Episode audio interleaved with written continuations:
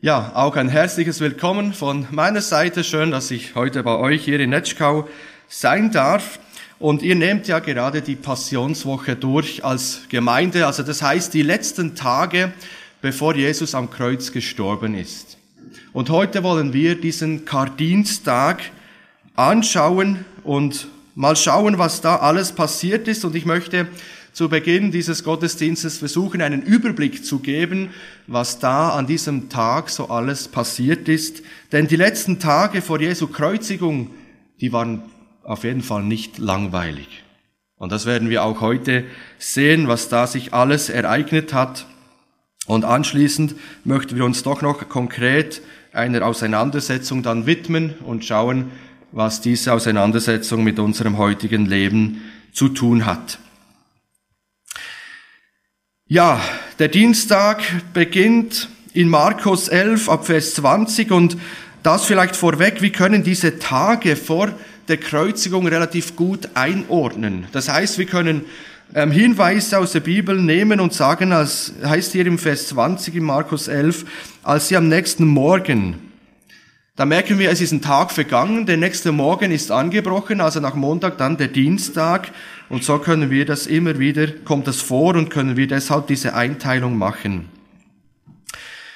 Und hier geht es los zuerst mit einer Konfrontation, wo eine Delegation von Jesus zu, oder von den vom Hohen Rat zu Jesus kommt. Und dort geht es um diese ganz wichtige und zentrale Frage, woher nimmst du dir das Recht, so zu, aufzutreten, wie du auftrittst. Und das war natürlich im Hinblick auf diese, diesen Einzug in Jerusalem, der damals hochspektakulär war oder ganz außergewöhnlich. Was bedeutet das? Und natürlich das, was sich am Montag ereignet hat, diese Tempelreinigung, das saß noch tief im Nacken. Und dieser Hohe Rat, das ist eben, das ist eine Delegation vom höchsten Gerichtshof, wo dann zu Jesus geschickt wird und gesagt, hey, jetzt lass uns das mal prüfen. In welcher Autorität tust du das eigentlich? Bist du bevollmächtigt, hier im Tempel so aufzutreten oder nicht? Und das war in dem Sinn auch eine ganz äh, legitime Frage von diesen Männern, wo auch den Auftrag hatten, natürlich zu prüfen, darf der hier so auftreten, darf er diese Tempelhändler aus dem Tempel treiben oder nicht? Und deshalb war das auch eine wichtige Frage, die hier an Jesus gestellt wurde. Und gerade diese Frage ist es, die wir dann im Anschluss an den Überblick auch noch ein bisschen vertiefen wollen. Ist Jesus hier bevollmächtigt, so etwas zu tun? Ja, am Ende dieses Zusammenstoßes mit diesen Leuten vom Hohen Rat ergreift Jesus die Gelegenheit und erzählt diesen Verantwortlichen, wenn sie schon bei ihm sind, drei Gleichnisse. Drei Gleichnisse, wo Jesus ähm, im Bild gesprochen diese führenden Männer beschreibt. Und das erste Gleichnis ist das Gleichnis von diesen zwei ungleichen Söhnen. Diese ungleiche Söhne, der Sohn, der eine Sohn sagt ja auf den Auftrag vom Vater, aber geht dann trotzdem nicht. Und Jesus sagt, das ist ein Bild für eigentlich die führenden Männer hier. Die sagen einfach so äußerlich ja, aber im Herzen eigentlich nein. Und alle die, wo gerade diese führenden Männer verachten als Sünder, das sind die anderen Söhne. Die sagen zwar Nein äußerlich, aber im Herzen sagen sie später doch Ja. Und das hat man zum Beispiel gesehen, als sie zum Johannes dem Täufer gingen, um sich taufen zu lassen. Die führenden Männer haben Nein gesagt. Die haben nicht geglaubt. Aber das Volk, das hat Ja gesagt, das ging dann auch. Das zweite Gleichnis ist das von Gleichnis der Weingärtner. Und hier im Bild gesprochen hat Gott einen Weingärtner angelegt und Knechte eingesetzt, die nach dem schauen. Und als die Zeit kam zur Ernte, wollte er seinen Teil abholen. Zuerst schickt er Knechte hin, die haben ihn verachtet. Und dann schickt er den eigenen Sohn zu diesen Weinpächtern. Und denkt, vor dem werden sie Respekt und Achtung haben, auf ihn werden sie hören Ihm werden sie den Anteil, der mir zusteht, geben. Aber in diesem Gleichnis sagt Jesus, nein, auch diesen Sohn sehen sie als Erben und denken, wenn wir den umbringen, dann gehört einmal uns, dieser Weinberg. Und deshalb verachten sie ihn, schleppen ihn aus dem Weinberg und töten ihn. Wieder ein Bild für die führenden Männer Israels. Genau so sind sie eigentlich mit dem Sohn Gottes umgegangen oder gehen sie um. Und das dritte Gleichnis ist das Gleichnis vom Hochzeitsmahl. Und auch hier erkennt man die geladenen Gäste zu diesem Fest. Sie hatten Ausreden. Sie kamen nicht. Sie wollten nicht kommen. Auch wieder ein Bild für diese Männer, die die Einladung Jesu verweigert haben, nicht angenommen haben.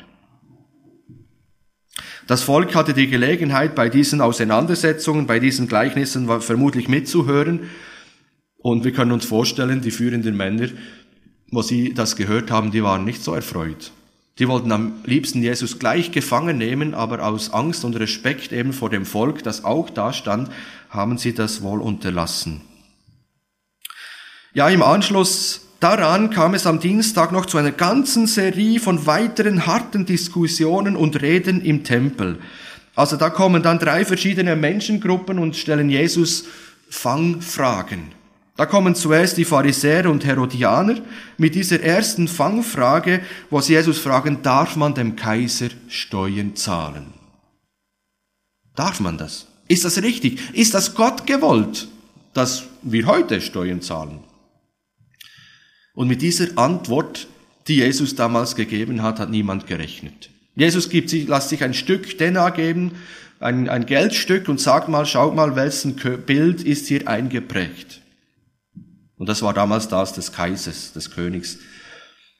Und dann sagt Jesus, dann gebt doch dem Kaiser, was dem Kaiser gehört. Aber geht auch Gott, was Gott gehört. Okay, wir haben verstanden, das Geld, da ist der Kaiser drauf, das gehört wohl dem Kaiser. Aber was ist Gott? Was hat, wer hat einen Abdruck von Gott? Ja, wir Menschen. Wir Menschen sind als Ebenbild von Gott geschaffen.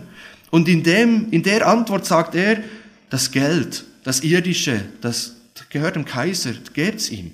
Aber gebt auch Gott, was ihm zusteht. Und das ist das Menschenleben. Das ist dein und mein Leben. Und so hat Jesus diese Frage beantwortet und hat damit auch diese Männer zum Schweigen gebracht.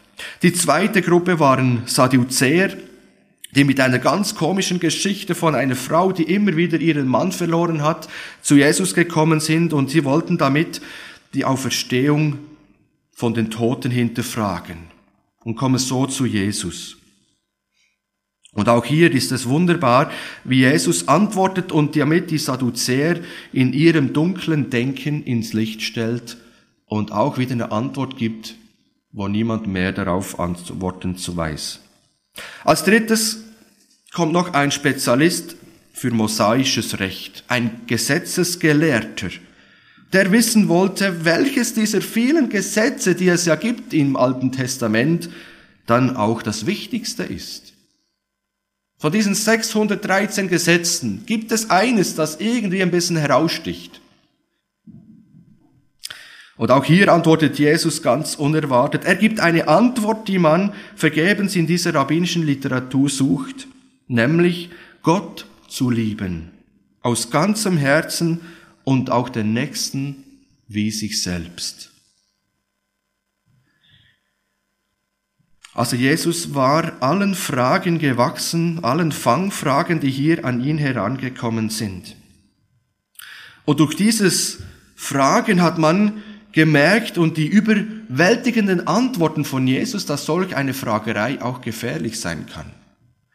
In dem Sinn gefährlich, dass auf einmal man die besten Leute, die man da zu Jesus schickt und, und diese Fragen gestellt werden, auf einmal man an Jesus verliert, weil sie so überwältigt sind von seinen Antworten. Weil niemand damit gerechnet hat, dass er auf, in so einer Weisheit und Vollmacht diese Fragen beantwortet. Ja, was geschah nach diesen, dieser Fragerei? Da geht Jesus selber in eine Gegenfrage über, als eine, in eine Offensive und sagt, so, jetzt habt ihr mir Fragen gestellt, jetzt stelle ich euch auch einmal eine Frage. Und diese Frage können wir in Matthäus 22 ab Vers 41 lesen. Und da stellt Jesus diese Frage, was denkt ihr von dem Christus? Wessen Sohn ist er? Sie antworteten Davids. Da fragte er sie, wie kann ihn dann David durch den Geist Herr nennen, wenn er sagt, Psalm 110 wird hier zitiert, der Herr sprach zu meinem Herrn, setze dich zu meiner Rechten, bis ich deine Feinde unter deine Füße lege. Wenn nun David ihn Herr nennt, wie ist er dann sein Sohn? Spannende Frage für die Pharisäer. Also es geht hier eigentlich um die große Frage, ist der Messias, der eben Gott schickt als Retter, ist es einfach ein gewöhnlicher Mensch oder nicht? Und die Meinung im Judentum war verbreitet, dass dieser verheißene Messias ein Nachkomme von David ist, somit ein gewöhnlicher Mensch. Und viele Stellen im Alten Testament offenbaren einerseits, dass er eben indirekt ein Nachkomme Davids ist, und daraus sollte hervorgehen, dass der Messias ein Mensch sein soll. Aber jetzt zeigt der Herr Jesus von Psalm 110 ausgehend, dass ihn David, der Nachkomme, also eigentlich ein Sohn dann von ihm, Herr nennt. Ich weiß nicht, wer von euch Vätern schon einmal ihren Sohn, seinen Sohn so angesprochen hat. Herr. Also mir würde das irgendwie nicht im Traum davon äh, vorkommen, dass ich, dass ich meine Söhne Herr nenne. Dass ich sie ja eigentlich höher stelle als mich selbst. Mein Herr, als Sohn angesprochen. Und weshalb spricht David im Psalm 110 genauso? Ist der Messias Mensch und Gott in einer Person? Fragezeichen. Kein Rabbi im Tempel konnte diese Frage, diese gestellte Frage von Jesus beantworten. Und von diesem Zeitpunkt an war Schluss mit dieser ganzen Fragerei. Nachdem alle Tempelgelehrten zum Schweigen gebracht sind, wurden und auch die ganze Heuchelei und der Unglaube der Führerschaft Israels offenbar wurde, steuert Jesus nun auf einen dramatischen Höhepunkt an diesem Tag zu. Und es ist gewaltig, wie Jesus in acht Wehe rufen die führenden Männer Israels vor dem kommenden Gericht warnt, wenn sie nicht umkehren. Und es ist ähm, ja, wir können das im Kapitel 23 lesen. Ich möchte da nur ein, zwei Beispiele geben, wo Jesus sagt, Wehe euch, ihr Schriftgelehrten, ihr Pharisäer, ihr Heuchler, ihr versperrt den anderen den Zugang zu Gottes himmlisches Reich. Und er sagt, wehe euch, ihr wollt andere führen und seid doch selbst blind. Oder er sagt weiter, wehe euch, ihr Schriftgelehrten und Pharisäer, ihr Heuchler, sogar von Kuchenkräutern wie Minze, Dill und Kümmel gibt ihr von Gott den zehnten Teil, aber die wichtigeren Forderungen Gottes nach Gerechtigkeit, Barmherzigkeit, Treue sind euch gleichgültig. Und noch ein letztes Beispiel. Wehe euch, ihr Schriftgelehrten, ihr Pharisäer, ihr Heuchler, ihr wascht eure Becher und Schüsseln von außen ab und seid gefüllt von dem, was in eurer Gier genommen habt.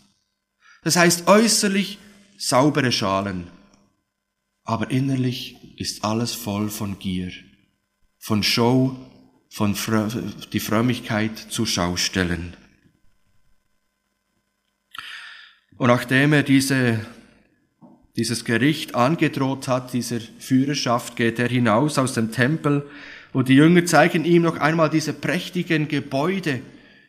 Und daraufhin sagt Jesus, hier wird kein Stein auf dem anderen bleiben. Das wird alles zerstört werden. Und dann gingen sie weiter hinüber auf den Ölberg und von da hatte man eine wunderbare Aussicht auf das gesamte, die gesamte Anlage des Tempels. Und dort auf dem Ölberg sitzend haben die Jünger Fragen an Jesus. Und sie fragen Jesus, sag uns, wann wird das geschehen, dass hier nicht ein Stein auf dem anderen bleibt. Also sie haben zwei Fragen, was diese Anfangszeit betrifft, die Zerstörung des Tempels, und sie haben zwei Fragen, was das Ende dieser Welt betrifft, wenn Jesus wiederkommt. Und Jesus beantwortet diese Fragen der Jünger in der sogenannten Endzeitrede Matthäus 24 und 25, im Markus 13 und Lukas 21. Das ist ein grober Überblick und man muss sagen, dieser Dienstag, der hat es wirklich in sich. Da war Jesus gefordert. Es war der reichste Tag an Verkündigung und Diskussionen. Das war ein intensiver Tag für Jesus, dieser Dienstag. Kein anderer Tag hält so viele Reden wie dieser Dienstag. Interessant ist auch, dass in gerade diesem Tag auch im äh, im Tempel den Psalm 82 gesungen oder gespielt wurde.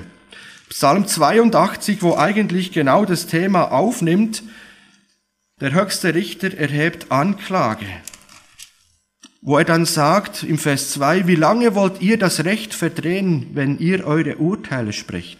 Wie lange noch wollt ihr Partei ergreifen für Menschen, die sich mir widersetzen? Verhelft den Wehrlosen und Weisen zu ihrem Recht, behandelt die Armen und Bedürftigen, wie es ihnen zusteht, reißt sie aus den Klauen ihrer Unterdrücker. Auch das war eben gerade die Tatsache der führenden Männer. Genau das, was hier steht, haben sie nicht getan. Und deshalb musste Jesus eben in diesen Weherufen das Gericht über sie ankündigen, wenn sie sich nicht, um, wenn sie nicht umkehren. Ja, wir wollen jetzt nach diesem Überblick zum, zu dieser Konfrontation kommen und da möchte ich diesen Abschnitt lesen aus Markus 11, Kapitel, 7 und, Kapitel 11 ab Vers 27. Die Frage nach der Vollmacht von Jesus. Inzwischen waren sie wieder in Jerusalem angelangt. Als Jesus im Tempel umherging, kamen die obersten Priester, die Schriftgelehrten und die führenden Männer des Volkes zu ihm und stellten ihn zur Rede. Woher nimmst du dir das Recht, so aufzutreten? Wer gab dir die Vollmacht dazu? Jesus erwiderte, ich will euch eine Gegenfrage stellen. Beantwortet sie mir, dann werde ich euch sagen, wer mir die Vollmacht gegeben hat. War Johannes der Täufer von Gott beauftragt zu taufen oder nicht? Was meint ihr? Sie überlegten, wenn wir antworten, Gott hat ihn gesandt, dann wird er fragen, warum habt ihr dann nicht geglaubt? Was ist, wenn wir bestreiten, dass Gott ihn gesandt hat? Doch sie befürchteten deswegen Ärger mit dem Volk zu bekommen, denn alle waren davon überzeugt, dass Johannes ein Prophet war.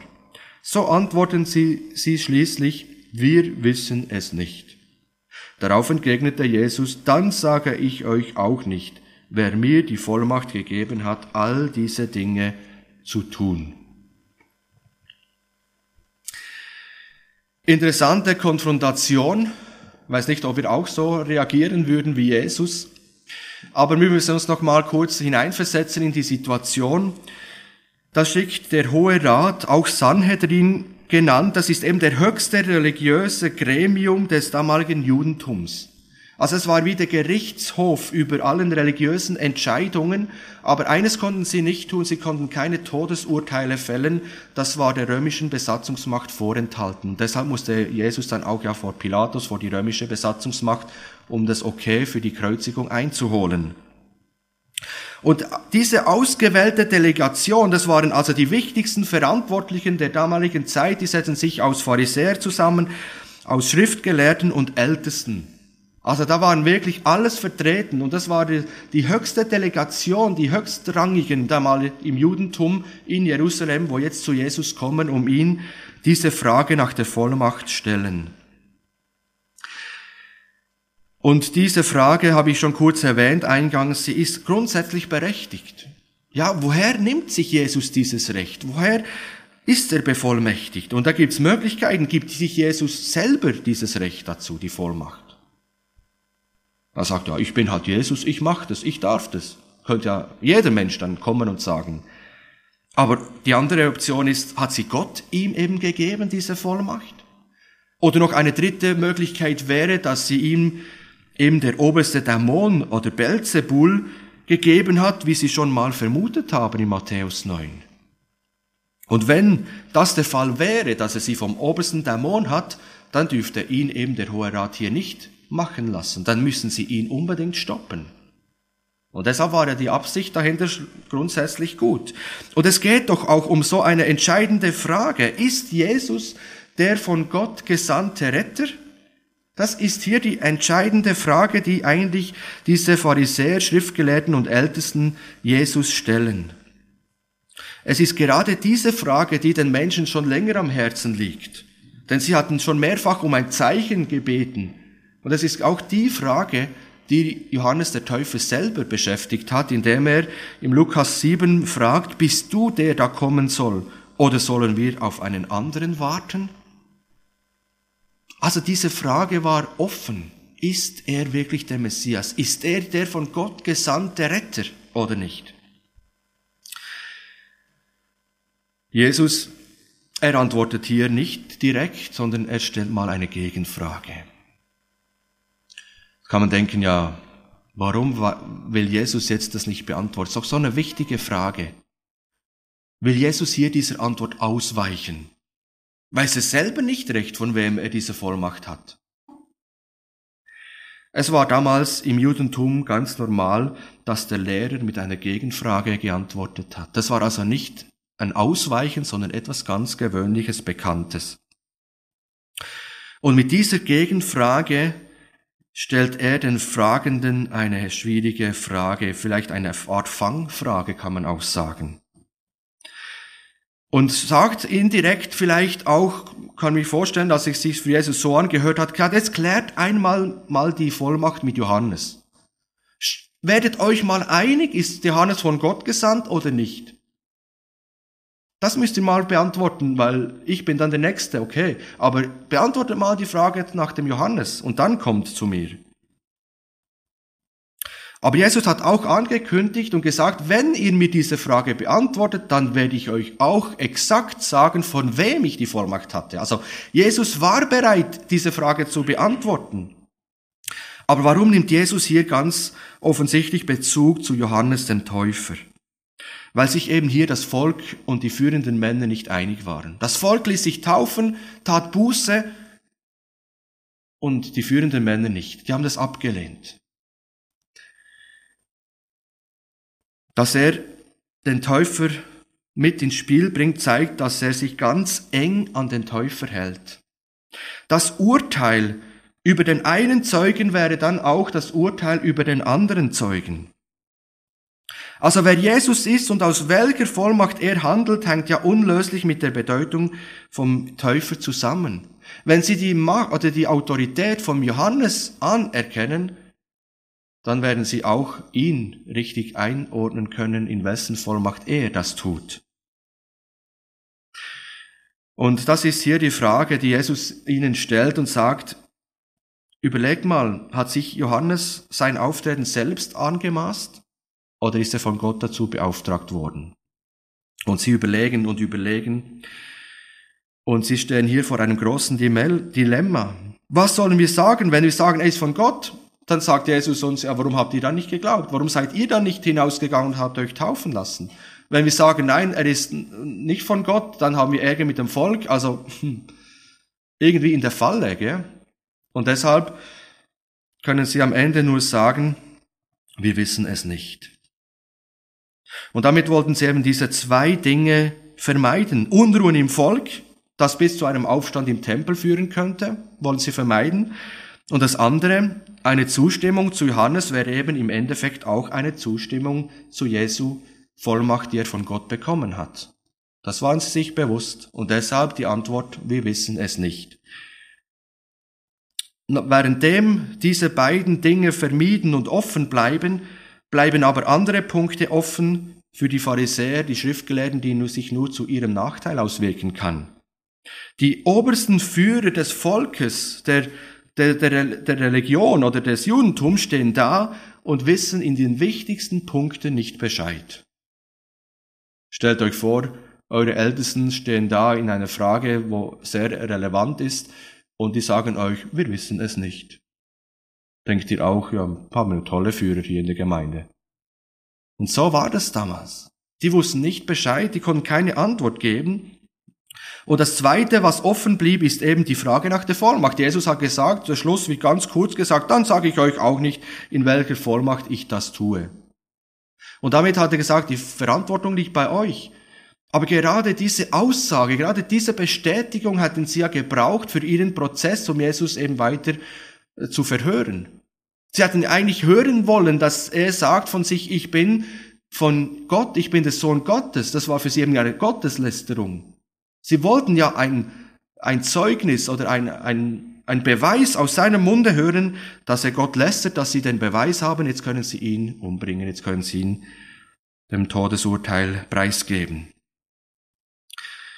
Aber wir sehen hier an diesem ganzen Dienstag, Jesus ist in keiner der gestellten Fragen unterlegen.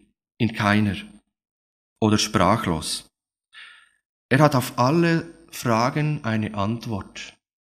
Und das zeigt uns, dass Jesus sich nicht deshalb in sein Leiden und Sterben hineingegeben hat, weil er irgendeine Frage versagt hätte, weil er irgendeine Frage falsch beantwortet hätte oder gar nicht beantwortet hätte, sondern wir sehen, seine Vollmachtsautorität übersteigt alle menschlichen Fragen. Und das kann nur die Folgerung sein, dass dieser Jesus sich freiwillig in diesen Tod hineingibt. Sich freiwillig diesem Urteil des Volkes und schlussendlich der Römen unterordnet. Die Behörden dieses Volkes konnten ihn nicht fangen durch diese Fragerei, durch diese Konfrontation, durch diese Diskussionen, sondern er gibt sich freiwillig in die Hände dieses Volkes.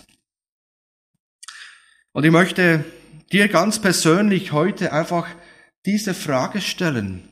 Wie stehst du ganz persönlich zu dieser Frage, die die Pharisäer ihm gestellt haben? Ist für dich Jesus der von Gott gesandte Retter? Wie beantwortest du ganz persönlich diese wichtige Frage? Denn diese Frage war nicht nur damals wichtig und zentral, sondern sie ist heute zentral für dein Leben. Diese Beantwortung dieser Frage, die hat Auswirkungen auf dein Leben.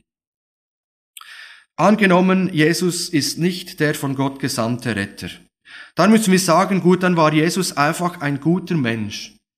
Dann hat er unheimlich ein großes Herz gehabt für andere Menschen. Dann hat er so Mitleid gehabt, dass er ihnen geholfen hat, dass er sich aufgeopfert hat für andere Menschen. Und schlussendlich wurde er halt verurteilt zum Tod und ja, er ist halt gestorben und das war's. Aber es ist ja nicht zu Ende mit seinem Tod, sondern gerade in der Hingabe in den Tod, in der größten Niederlage, menschlich gesprochen, hat er den größten Sieg errungen indem er von den Toten auferstanden ist. Deshalb feiern wir ja auch Ostern. Dass wir wissen und überzeugt sind, Jesus, er ist nicht im Tod geblieben, sondern er ist auferstanden. Und wenn Jesus tatsächlich der von Gott gesandte Retter ist, wenn er von Gott diese Vollmacht, diese Autorität und diesen Auftrag bekommen hat, dann hat es Konsequenzen. Wir lesen zum Beispiel in Johannes 14, Vers 6, dass Jesus sagt, ich bin der Weg, die Wahrheit und das Leben. Niemand kommt zum Vater außer durch mich. Also wenn ich da sitze und sage, doch, ich glaube das, dass Jesus der von Gott gesandte Retter ist, und ich lese diesen Vers, dann hat das Auswirkungen auf mein Leben. Wenn ich glaube, dass Jesus der von Gott gesandte Retter ist, dann nehme ich die Bibel ernst, weil darin Gottes Absicht für mein Leben steht. Dann glaube ich der Bibel. Und dann richte ich mich zum Beispiel gerade nach diesem Vers. Ich bin der Weg, sagt Jesus, die Wahrheit und das Leben. Und die Konsequenzen sind so, dass ich einsehe, alleine schaffe ich es nicht irgendwie in die Gemeinschaft mit Gott zu kommen. Das klappt nicht. Ich kann mir die Gemeinschaft mit Gott, ich kann mir den Himmel nicht verdienen. Ich kann noch so gut leben, ich kann noch so viel tun und lassen, was ich will. Es gibt nur einen Weg zu Gott und das ist der durch Jesus. Das sagt er hier ganz klar. Das heißt, ich sehe auch ein, dass ich auf einem Weg bin. Jeder Mensch ist auf einem Weg. Die Frage ist, auf welchem Weg? Und hier sagt Jesus, ich bin der Weg. Wo Jesus auf dieser Welt gelebt hat, hat er gesagt, dass es ihm leid tut. Er sieht die Menschen an, sie sind auf dem Weg, ja, sie sind wie, im Bild sagt er, sie sind wie verirrte Schafe, die keinen Hirten haben. Und er vergleicht uns, ob uns das gefällt oder nicht, mit Schafen. Und sagt, Schafe sind bekanntlich sehr orientierungslos. Die, die finden von selber nicht zur Herde zurück. Die sind nicht wie Hunde und Katzen, die den Weg zu ihrem Zuhause immer wieder finden. Schafe, die haben nicht einen ausgeprägten Orientierungssinn. Und er sagt, die Menschen sind genauso. Sie sind zwar irgendwie auf dem Weg, aber sie sind verloren. Und genau deshalb ist Jesus, der Sohn Gottes, gekommen, um uns den Weg zu zeigen. Durch das Wort Gottes zeigt er uns den Weg, sagt, ich bin der Weg, ich bin euch vorangegangen, ihr dürft mir folgen. Ich zeige euch den Weg und er lädt uns ein, diesem Weg zu folgen. Jesus sagt dann auch, ich bin die Wahrheit. Wenn ich Gott und Jesus sehe und merke, doch, Jesus ist der von Gott gesandte Retter, auch für mich, dann weiß ich, dass das, was er sagt und was, was er in seinem Wort sagt, die Wahrheit ist. Heute wird Wahrheit auf alle auf eine Stufe gestellt und sagt, ja, jeder hat ein bisschen Wahrheit aus seiner Perspektive. Was wahr ist für dich, das musst du aus deiner Perspektive herausfinden. Aber man tut sich schwer heute, wenn einer kommt und sagt, hier steht die Wahrheit. Aber Jesus sagt, er ist die Wahrheit in Person, im Wort Gottes. Und deshalb hat es Konsequenzen, wenn ich das annehme. Dann muss ich sagen, ja, ich glaube, dass nur die Bibel, nur Jesus Worte der Wahrheit spricht, die ich brauche und nach denen ich mich ausrichten möchte. Und er sagt, ich bin das Leben. Und hier merke ich selber, das Leben haben wir nicht immer so in der Hand. Aber ich darf mich dem anvertrauen, der das Leben erschaffen hat, der das für das Leben teuer bezahlt hat am Kreuz mit seinem Blut der mir Leben nach dem Tod schenken will. Gott ist in Jesus das Leben und ich darf mein Leben ihm vertrauen. Und ich möchte dich ja heute Morgen tatsächlich etwas herausfordern und dir nochmal diese Frage stellen. Wie stehst du zu dieser Frage? Wenn du heute nicht glaubst, dass Jesus von Gott kommt, dann wirst du das Wort aus der Bibel und Jesus Christus nicht annehmen. Du willst das nicht ernst nehmen. Und auch das ist eine Antwort auf diese Frage. Doch dann bist du eigentlich ein heutiger Vertreter des Hohen Rats, der dasteht, der Frage ausweicht oder sagt, ich weiß es nicht. Und bei allen Überlegungen der Pharisäer, wo sie gemacht haben, sind sie auf das Entscheidende selbst gekommen. Sie sagen, wenn wir sagen, er hat von Gott die Autorität, Johannes der Täufer, dann wird uns Jesus fragen, warum habt ihr nicht geglaubt? Nicht geglaubt. Das ist das Entscheidende in dieser Frage. Es gibt Beweise, die das auch außerbiblisch belegen, dass Jesus existiert hat, dass er am Kreuz gestorben ist, dass er auferstanden ist. Und trotzdem ist es für uns heute, für dich heute eigentlich eine Frage des Glaubens. Glaubst du, dass Jesus der von Gott gesandte Retter ist? Denn er ist es wirklich. Später, wo Jesus nochmal vor dem Hohen Rat stand, bekennt er öffentlich im Lukas 22, Vers 70, willst du etwa damit sagen, dass du der Sohn Gottes bist? Also, eigentlich nochmal, genau diese Kernfrage wird hier gestellt. Und hier sagt Jesus, ihr habt recht, ich bin es. Also später in diesem Prozess hat sich Jesus ganz klar und eindeutig dazu bekannt und eigentlich diese Frage, die hier unbeantwortet blieb, später ganz klar und eindeutig beantwortet. Jesus ist der Sohn Gottes. Wie gehst du heute mit dieser Frage um? Beantwortest du sie für dich? Gehst du ihr aus dem Weg? Gibst du die gleiche Antwort wie die Männer? Ich weiß es nicht. Oder bist du bereit zu sagen, doch, ich will das glauben. Ich will das glauben, dass Jesus von Gott ist. Ich möchte dich heute dazu einladen, wenn du bisher diese, diesen Schritt und Jesus diese Chance noch nie in deinem Leben gegeben hast, dann gib sie ihm heute. Dass du sagst, Herr, wenn es dich gibt, wenn du der Sohn Gottes bist, dann offenbare die du, du dich mir. Dann zeige du dich mir, dass ich wirklich verstehen und glauben kann, dass du der Sohn Gottes bist, der auch für mich am Kreuz gestorben ist. Aber ich denke, es sind heute auch viele da, wo sagen, doch, ich glaube das. Ich glaube, dass Jesus der Sohn Gottes ist. Ganz klar, für mich keine Frage. Halleluja. Schön, es freut mich. Aber ich denke, dann hast auch du paar Fragen, wo du für dich immer wieder beantworten musst. Ja, wenn er der Sohn Gottes ist, bin ich auch dann bereit, mein Leben ganz ihm anzuvertrauen? Darf er dann jeden Bereich meines Lebens bestimmen, kontrollieren, hineinreden? Im Bild gesprochen, in einem Haus gibt es viele Räume, habe ich Jesus eingeladen ins Wohnzimmer, wo ich mit ihm schöne Momente verbringen darf auf der bequemen Couch. Alles schön und gut. Oder gibt es noch Räume in meinem Leben, wo, wo ich Gott bewusst außen vor lasse und sage, da akzeptiere ich diese Autorität Jesu nicht? Es gibt noch ein Zimmer. Das behalte ich für mich weil ich da Dinge tue, Gedanken habe, ja, ich glaube, Jesus wäre schon nicht so ganz einverstanden damit. Nein, wenn ich Jesus akzeptiere als Herrn, als Autorität, als Autorität von Gott, dann möchte er mein ganzes Leben, mein ganzes Haus durchleuchten. Und wie schön ist es, wenn ich ihm dann jede Türe öffne von meinem Leben und nicht etwas für mich behalte bin ich auch bereit, mich eben dann auch von Jesus etwas sagen zu lassen. Darf er mir mal eine Korrektur geben? Wenn er in mein Leben spricht und ich den Eindruck habe, ich muss mich von diesen Freunden trennen, weil sie bringen mich nicht näher zu Jesus, sie bringen mich vielleicht nur von ihm weg. Oder dass Jesus mir zeigt, ich soll an einem Hobby ein bisschen kürzen, weil da zu viel Zeit drauf geht.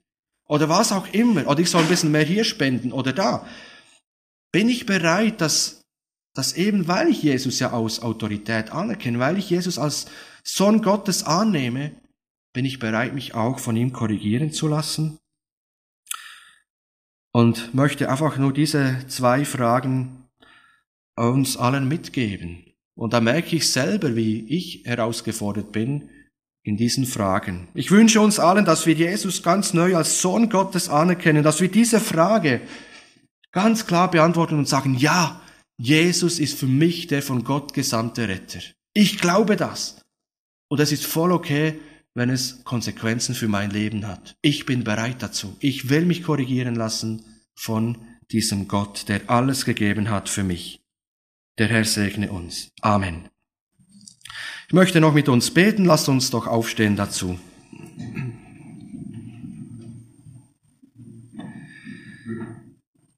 Ja, Vater, ich danke dir, dass du deinen Sohn Jesus Christus geschickt hast in diese Welt, dass er tatsächlich der Sohn Gottes ist, dass er von dir bevollmächtigt und beauftragt ist und dass er auch gekommen ist, zu suchen und zu retten, was verloren ist. Und da gehört jeder Mensch dazu.